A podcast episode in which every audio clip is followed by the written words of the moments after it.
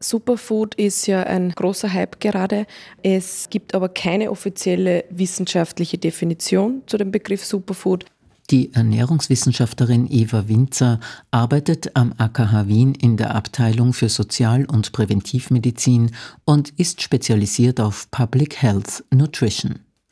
Unter anderem erarbeitet sie Strategien für die Prävention von ernährungsassoziierten chronischen Erkrankungen wie Adipositas und untersucht Vermarktungsstrategien von Lebensmitteln, die speziell für Kinder hergestellt werden.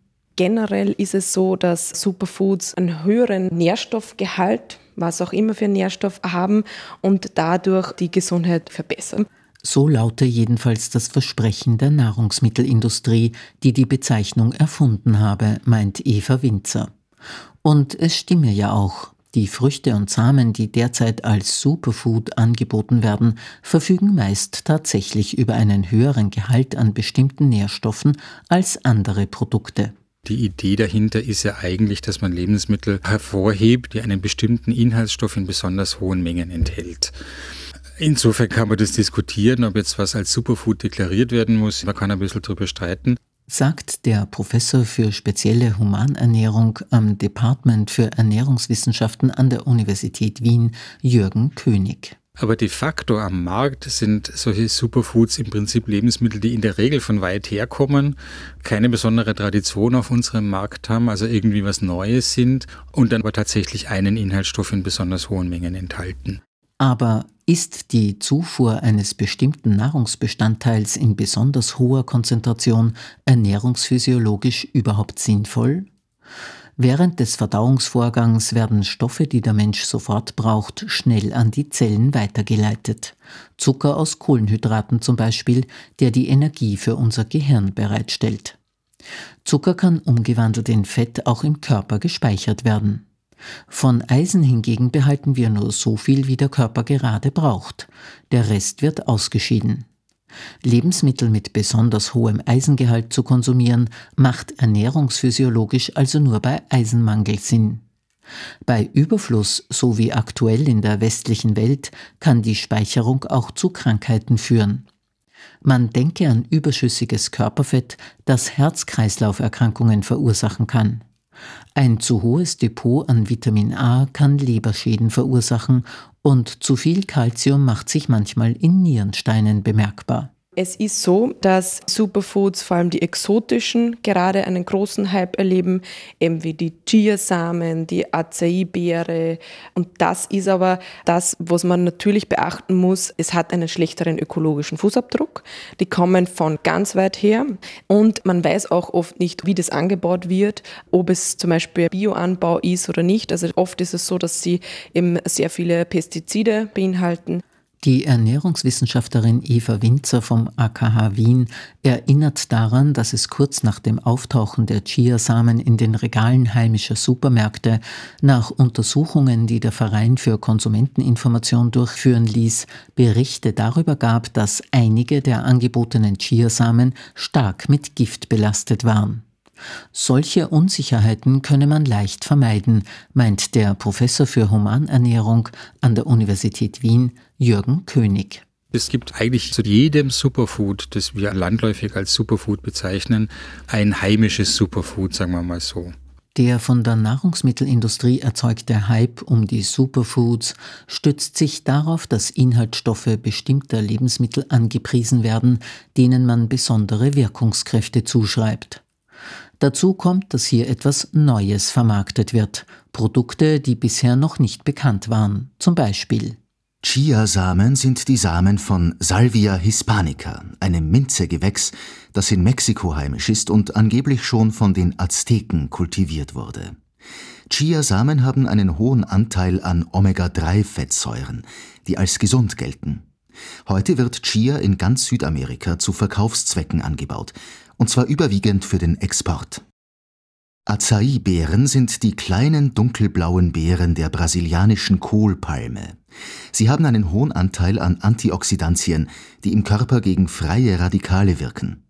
Außerdem enthalten sie Vitamine, Mineralstoffe und essentielle Fettsäuren Goji-Beeren stammen ursprünglich aus China und enthalten besonders viel Eisen und Calcium, aber auch die Vitamine A und C. Die Bedingungen, unter denen diese Lebensmittel hergestellt werden, sind nur schwer kontrollierbar. Auf dem Grund und Boden, auf dem heute die für die Industrienationen bestimmten Superfoods im Auftrag großer Konzerne angebaut werden, wuchsen früher Getreide, Gemüse und Hülsenfrüchte für die heimische Bevölkerung. Außerdem wird zum Beispiel in Brasilien der Regenwald im großen Stil abgeholzt, um Platz für Monokulturen zu schaffen. Dort wachsen nun unter Einsatz von Pestiziden und chemischen Düngemitteln Sojabohnen und Kohlpalmen, deren Erträge für den Export bestimmt sind. Zurück bleiben kontaminierte Böden und vergiftetes Grundwasser. Durch das Fehlen von Millionen Quadratmetern Regenwald, die intensive Bewirtschaftung mit landwirtschaftlichen Maschinen und die weiten Transportwege entstehen außerdem Riesenmengen an zusätzlichem CO2 in der Atmosphäre.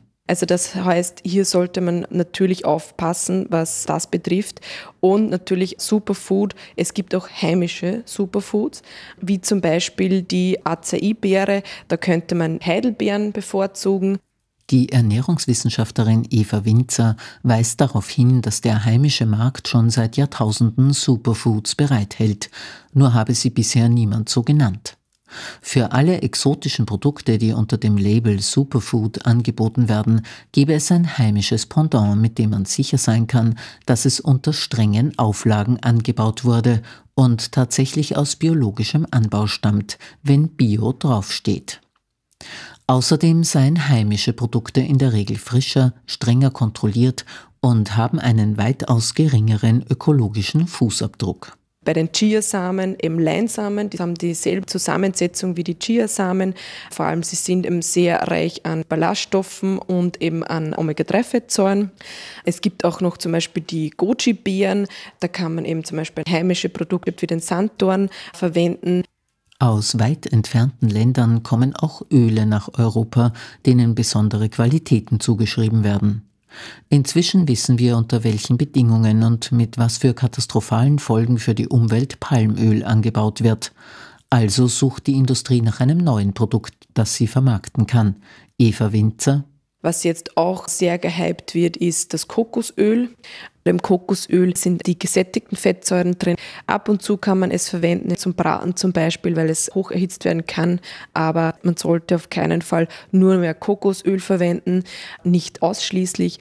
Da kann man genauso das heimische Produkt wie Rapsöl oder Walnussöl verwenden.